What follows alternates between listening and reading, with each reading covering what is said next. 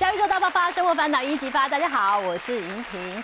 存股贵在呢，就是能够闲钱投资，而且遵守纪律。对了，对了，这道理我们都懂啦。问题就是人性啊，知易行难啊。为什么？我明明呢，就是人生这样子一路平平顺顺的，我就做存股，怎么一天我突然抬头一看，我的存股变标股，我不是该卖一波跑一波，把钱赚起来入袋为安吗？然后是不是？适时要停利或者是停损，到底该怎么做呢？今天我们就好好来探讨喽。首先欢迎加入我们的乐活大叔施生辉老师。您好，各位观众大家好，我是乐活大叔施生辉。哎，今天不是要来打言情小说，今天来介绍大叔新书《绝对乐活的投资术》啊，他就是要教我们面对我们的心魔。不管你遇到股灾，或者是呢你股票大涨，你如果要做存股，到底该怎么做？等一下听老师好好来教我们。哎，我们这次的重点会放在什么地方？好。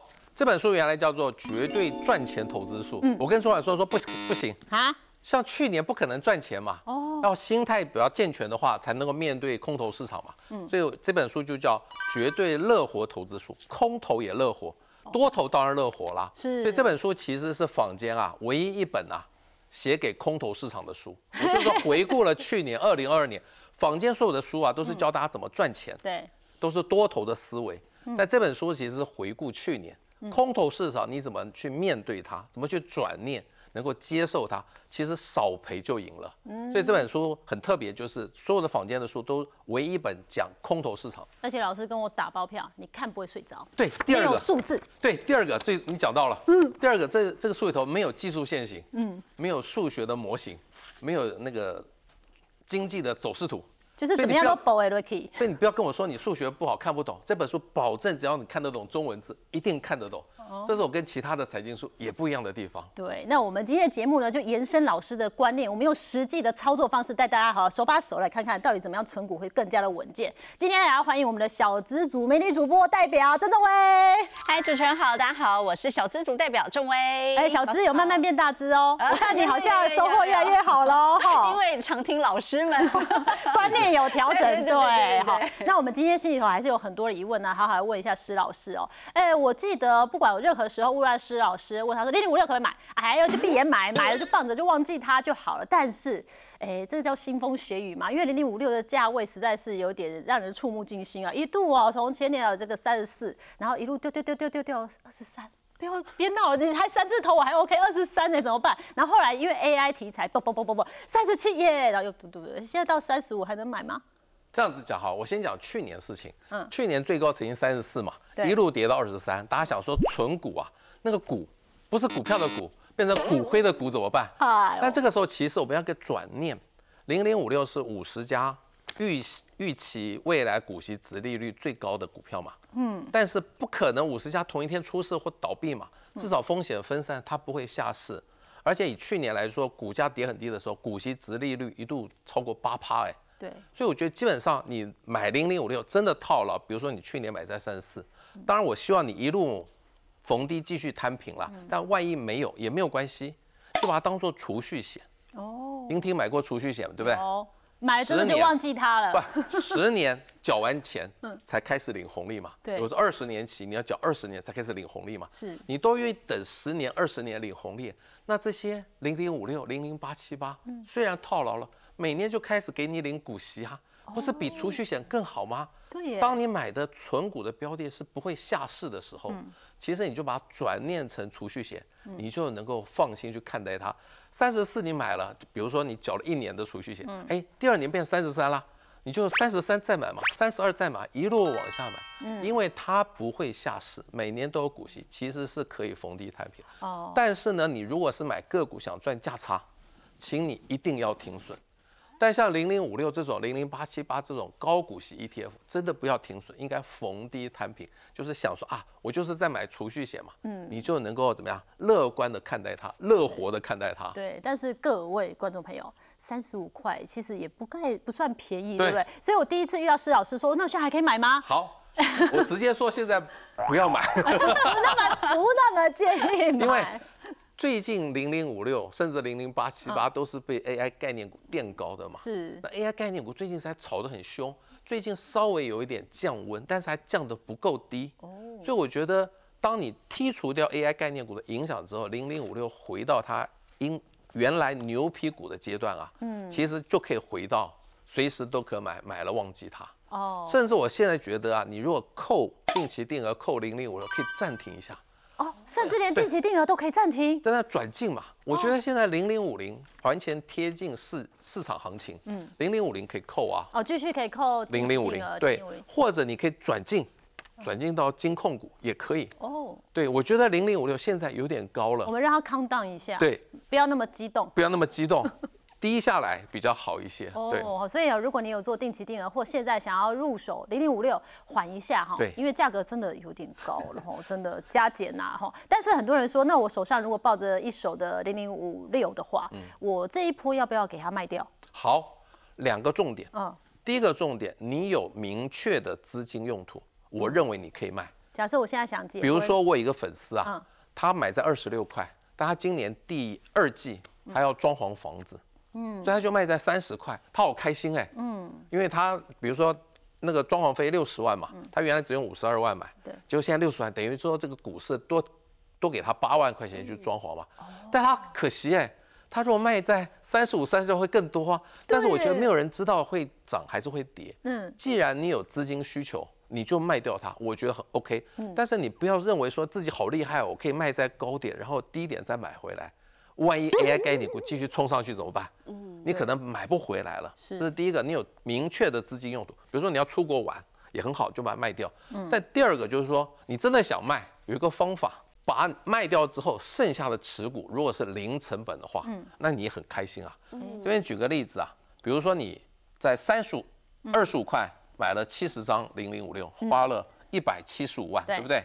对。这时候涨到三十五了，哦你这时候卖掉五十张，是不是就是把一百七十五万通通买，嗯，通通那个回本了？哦，但是你七十原来是七十张，你现在剩五十，卖掉五十张，嗯，剩二十张，完全零成本了。哦，因为你把这是老天送给175万我二十张对，哎，一百七十万通通回来啦。哦，那但剩下二十张完全零成本，或许你可以这样考虑，把你剩下的持股啊变成零成本，你会很开心啊。它不管再涨再跌，甚至啦，嗯万一它下市你都不必怕。当然零零五六不可能下市的啦。对这是一个方法。但是我希望大家不要有这种卖高买低的想法，真的万一嗯继续涨上去，你买不回来会很呕的。对呀、真的就一路上去的话，永远都回不来了。对对，好那我觉得我们的观念是这样，因为我们常会想说啊，我现在就需要钱，所以股票全部清光。其实没有一定啊，因为你可以局部。部没错现在还有个零股的观念啊，我我我跳开这个算上我装潢费，如果只需要六十万的话，那当然是卖你需要的就好了。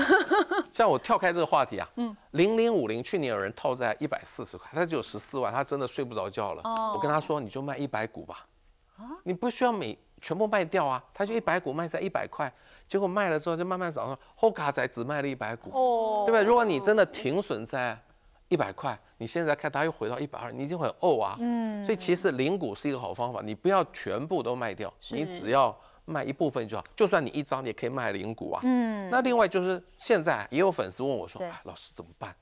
我卖我买在最近的三十六、三十七，我觉得相对高点哦，虽然是有点高啦，嗯但是呢，我觉得还 OK，因为第一个我再强调一次，它不会下市嘛，对，每年都有配息，嗯，那你现在三十七看来就是套牢，今年最高到三十七点二五嘛，嗯，就是套牢了。对，我以前年为例，嗯，前年也是因为航运股啊，或者是把它冲很高哦景气循环股，比如说面板股，直接把零零五六带到三十六，三十六买的人，其实啊，你透过配息啊，我这边举个例子，你二零二一年，嗯，你当年买三十六块，你配了一块八，对，二零二二年你配了两块一，嗯，两年加起来配了三块九，所以你的成本其实跌到三十二点一，嗯，它因为每年配息嘛，就算你现在买在三十七，你如果每年参加配息，其实成本会越来越低，所以也就是说，就算你买在前年的三十六，只要你股价回到三十二块一，你已经没有亏了，没有亏，了甚至还有一次忘记了，今年第三季还发了一块钱的现金股息嘛，所以其实到了三十一点一，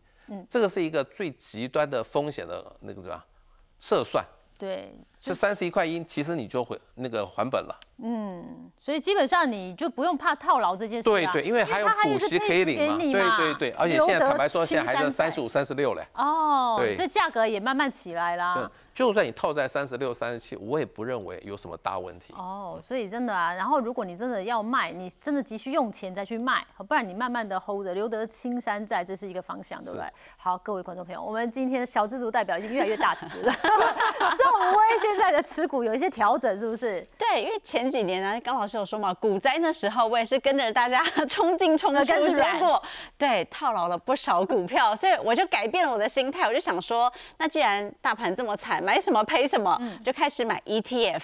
对，所以呢，这是我现在的 ETF 存股清单。哇，像零零五零、零零五六、零零八七八，老师刚提到那些我都有。那零零五六呢，价位比较低，因为是可能十几二十年前就是长辈就已经帮我买的，所以报酬也比较好。但是像零零八七八还有零零五零，就是近期开始买。那尤其零零八七八是去年还前年，就是。它在比较低档的时候，我那时候就买了两张，然后后来零零五零呢也是最近开始买。像老师刚刚说，你有一个粉丝套在一百四十几，其实我也是从一百四十几开始买，但我一次就是一百股一百股这样买，对，所以我心里也没有受到太大的影响，对。然后反正我现在就是遇到，比如说股市跌了一百点的时候，我就加码买一百股，然后跌两百点的时候，跌一百点你就买一百张。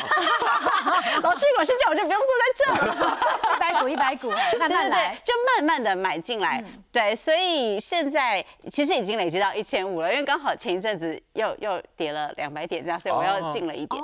嗯，如果我要有纪律定期定额，而在现在 AI 题材把这些股呃这 ETF 的价位都稍相对的稍微拉高，是不是在它稍微下跌过程中，我要怎么样做定期定额？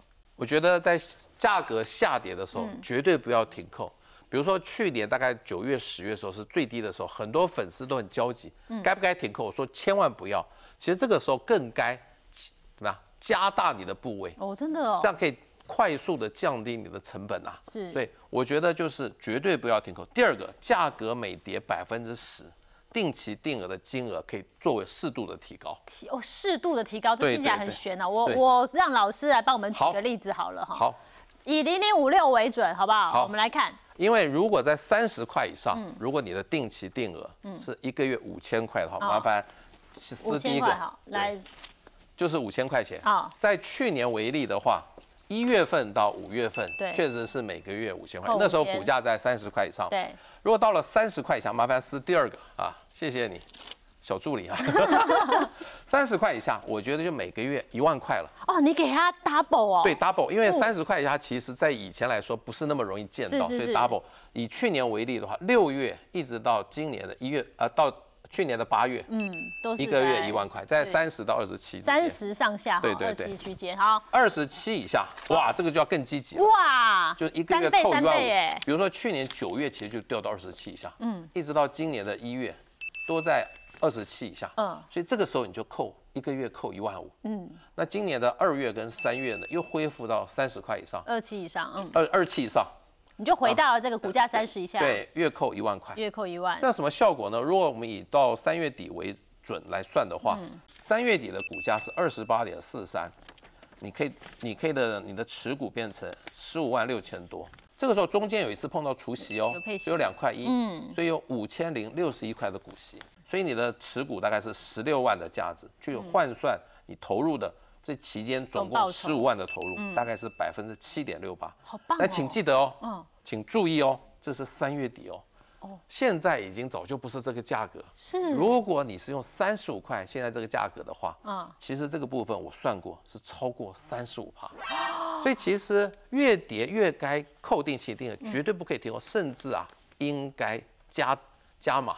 哦。如果你不加码，说一万块一万五，甚至你可以直接买一张两张，哦，不管了，对不对？不管了就直接买一张两张了。对对，用力给它买下去，买下去它都掉成这样了。加速你的部位的建立嘛，也慢慢的降低你的持股成本对。，那成股族不外乎就是喜欢锁定 ETF 或者是金融股，但是在前年啊，金融股表现真的比较差一点点。这个时间点，金融股好像是一个考虑的方向吗？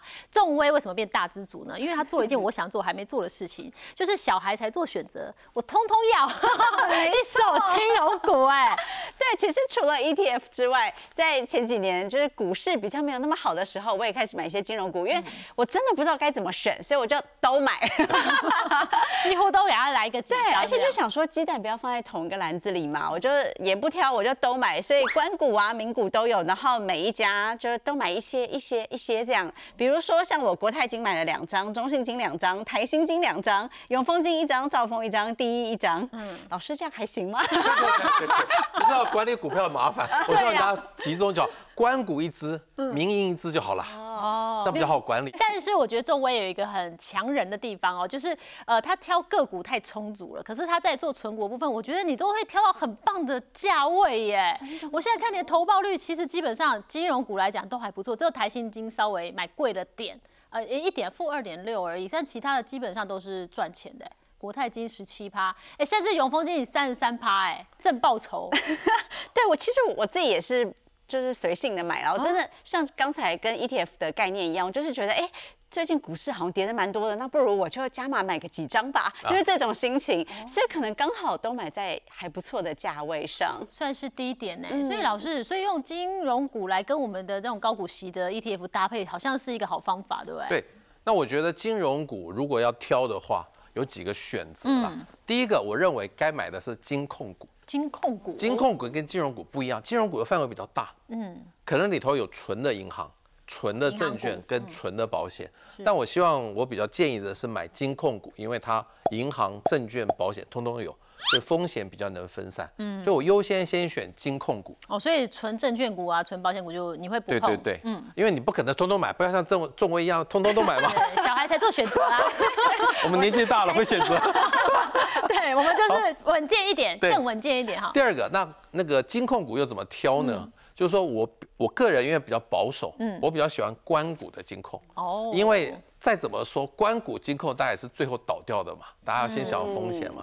第二个关股啊稍微保守一点点，那么配息的金额也比较大。哦，那民营的部分，他们还要积极努力冲刺嘛，转投资转投资，所以不一定把获利通通配出来，所以会留一部分继续什么扩充什么。但是关股呢，因为政府也需要钱嘛，所以他赚的钱大概都会拿出来发。我个人是比较喜欢这样子。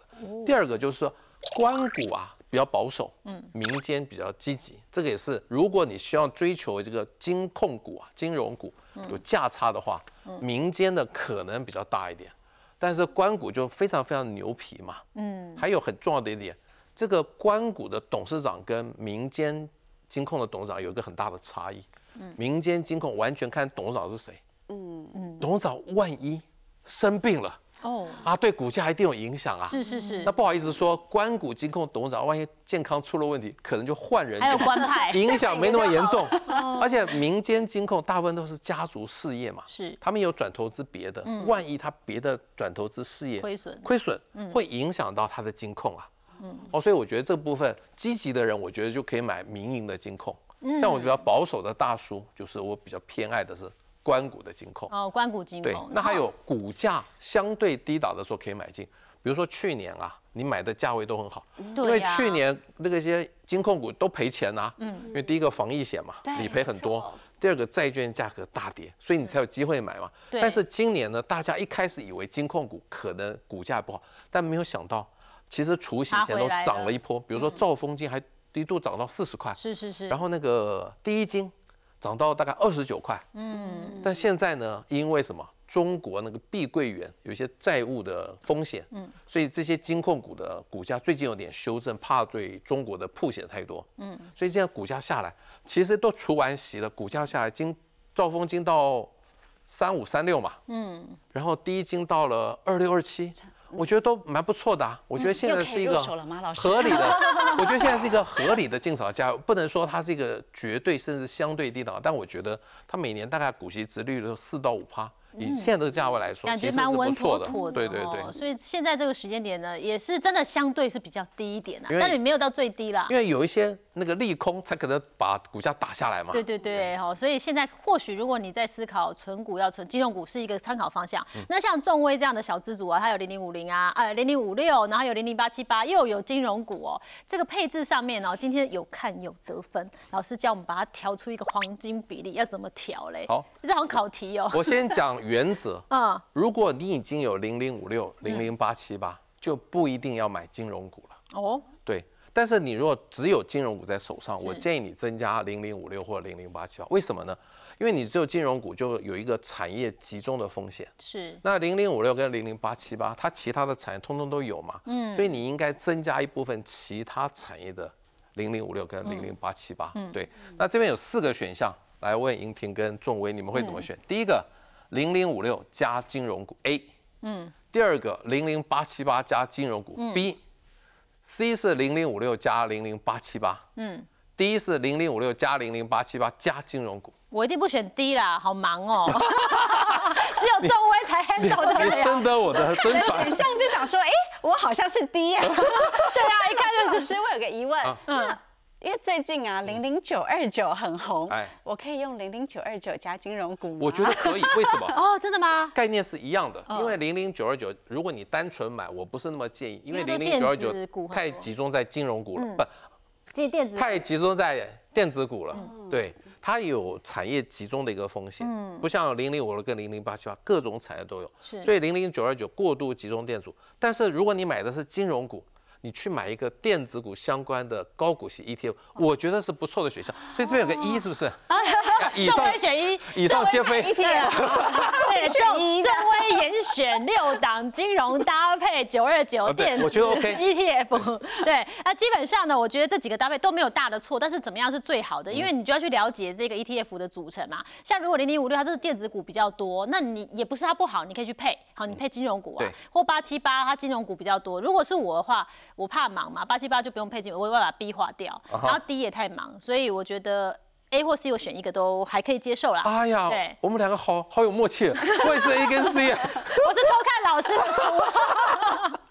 那就麻烦好，我私下今天私下哦，有答案哦，有个比例哎有比例还有抓比例哦，哦，因为零零五六里头的电子股比金融股多，所以你如果只买金融股，我觉得加零零五六比较合适。哦那零零八七八虽然有电子股，但金融股的比例比零零五六多，嗯，所以既然有点重复，你已经有金融股，又有对金融股，对对对。那第三个 C 呢，这是很多小资主的困扰，到底零零五六好还是零零八七八好？嗯，就不要选了啦，我觉得两个都不错，都把它都买吧，就一比一。我觉得零零五六它的挑挑股的那个标准是预估未来股息值利率，嗯，那零零八七八是根据过去的股息值利率来调，所以看你喜欢预估的。还是喜欢根据过去历史的可以来调，你不会选就通通买吧，五六跟八七八都买吧。那你九二九我觉得也可以加上去好了，加，一来一，对加个一，对对对对对。九二九加金融股因为有点复杂，它是九二九加金融股，或者是零零五六加零零八七八加金融股加九二。这是以前我们最数学最难的那个什么 排列组合了。对对，就是众威，其实他可以 handle 这么多的个股，而且他有兴趣哈，而且他的入手的点都那个价位都很漂亮，打开 app 都是红色，就觉得今天心情愉快，那就可以朝这个方向。但基本上这几个都没有错，只是看你的比例怎么去调试，对不对？对。那基本上呢，我们在挑选金融股这个时间点啊，因为价位相对是比较以前比以前低许多啦，那真的要操作的话，怎么操作会比较好一点？我想分成三个部分来讲，就是看你的资金部位。是比如说小资族的话，啊，这个部分我可以实得到，就是用定期定额，每个月五千块，就不要去在乎进场的时间点。我觉得定期定额就是不要再焦虑进场时间，是这个标的是对的话，任何时间进场其实都可以。嗯，那中资组的中资话，族什么意思？买得起好几张哦。买得起好几张是啊。那对对中周围中位来讲，中位来讲，那中文就直接拿一个那个标靶，然后用飞镖一直射，射到就买这样。谁就买这样。中资组怎么买啊？就其实看价位，嗯我以兆丰金为例好了是，三十七块买一张，涨上去你要继续买，不要怕。哦，很多人的一个那个困扰就是说涨上去我就是不愿意买了，既然都买到便宜，根本继续。为什么要买？贵的？但是不一定，你不知道它可能继续涨上去啊，你不继续买的话就错过了。嗯，所以我觉得涨上去就继续买一张，老师是建议说每涨零点五对，每涨零点五元就买一张，但是跌下来呢就要积极一点了。啊？三十七块买一张，对不对？对。三十六块半就买两张，哦，它跌零点五就买三十六块就买三张，哦三十五块半就买四张，以此类推。这也是一个加速建立部位和加速让你的平均成本更低的一个方法。哇塞，这是另外一种我这个定期定额的想法。这真的我没有想到哎，因为那个只要你的你选定的存股标的它在跌，它跌每零点五，老师那个是下猛药哎。也还好啦。变多一张哦，因因为为本来想零点五就加一张嘛，因为金融股很牛皮，要跌零点五不简单啊。哦不简单我。希望默默退回小资的部分？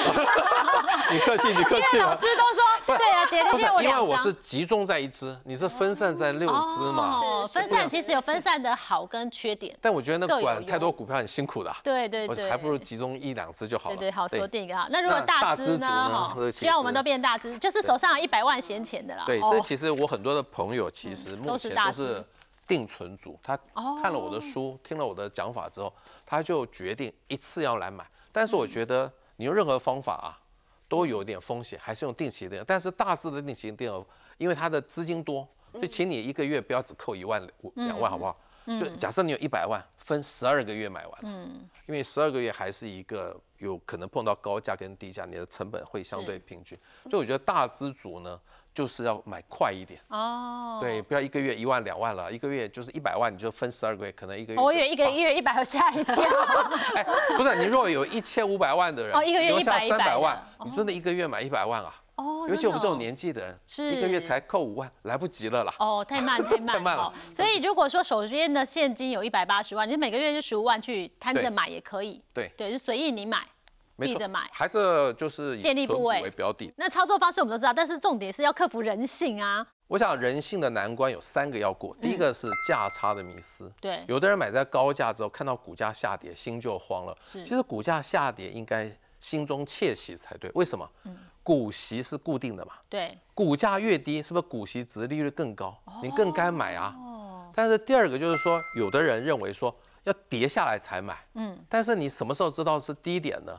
我觉得适度的参与市场是很重要的，绝对不要等说跌到低点才买，你根本不知道。难道你现在等到那个兆丰金跌到三十块以下才买吗很？大盘跌到一万点以下才买吗？到时候你还真不敢买了。所以仲威以后涨的时候我们互相揪一下，还是要买。怎么说还是要涨忍忍涨的时候还是要痛把那个按加一点点下去，对对对对对对啊第三个其实股价一路上去，你还是该买，因为你永远不知道什么时候是高点。可是太高了，因为是怎么讲？你低点有买，就算高点有买的话，其实股息值利率降的不会太多，因为你本来就低点有买了嘛。是所以我觉得高点还是要继续追，除非它像是零零五六最近被 AI 概念股这样子扭曲了嘛。对这个时候你真的觉得贵，你就不要买，对转进嘛。你零零五六觉得现在贵了，就哦转进金控股嘛。对，我觉得转进是一个好，因为很多股息值利率的部分，你还可以去挑更高的、啊。嗯，对，我觉得现在转进也是一个好的时机。如果你心有不甘，你就用转进，没错啊。但是如果真的很不甘，可是它是合理的涨，那就每涨零点五就加一点点哈，那个小额小额加就也是有继续用原来的张数来买，涨上去就继续继续用原来的张数。就纪律要维持铁的纪律这样子。那怎么克服我们人性的挑战呢？我们要怎么样遵守纪律？我觉得最重要就是进场买股票很重要，嗯千万不要去想说现在是指数是几点，所以定期定额是非常好的方法。嗯，那么。买能够让自己安心的股票最重要对，就是说它可以变成储蓄险概念的股票。来，第一个，业绩业界的领导地位、长期成长的公司，我觉得很重要一点。你知道它这个公司大到不会倒，其实就符合这个原则。是第二个，每年都有稳定的股息可以配的金融股的金融金控股，金控股，对对对。那台积电可不可以呢？台积电哎股息值利率太低了，是它其实不是好的存股标的。嗯对。那金控股大概都在四到五趴嘛。你真的不知道选什么金控股呢？那就是买这个标榜高股息的台股 ETF，这样就好了。对。对，就是呃稳健的去遵守纪律去做。很重要的说，存股绝对不要那个股票的股变成骨灰的股了，你一定要存那个不会下市的股票。啊，你只要股票挑的对，你就稳健的跟它长相厮守，我慢慢的把钱呃建筑在里面，张数部位把它做大，然后它就会慢慢的回来，就不会有压力了。所以下次中威来，可能又变更大只。但下次希望我的那个存股可以集中一点。集中一点，集中一点，对，我先给你唯一的建议，要集中一点没错。没错。你可以看 app 啊，你的后台看哪一个的那个呃成长率比较高，你就就把它那个方向，对，朝那个方向去再建立部位起来。好啦，现在有的就放着了，但我以后就专注的买零零五零、零零五六这种。对对对对对。你的 九二九也可以对，准备也不要挑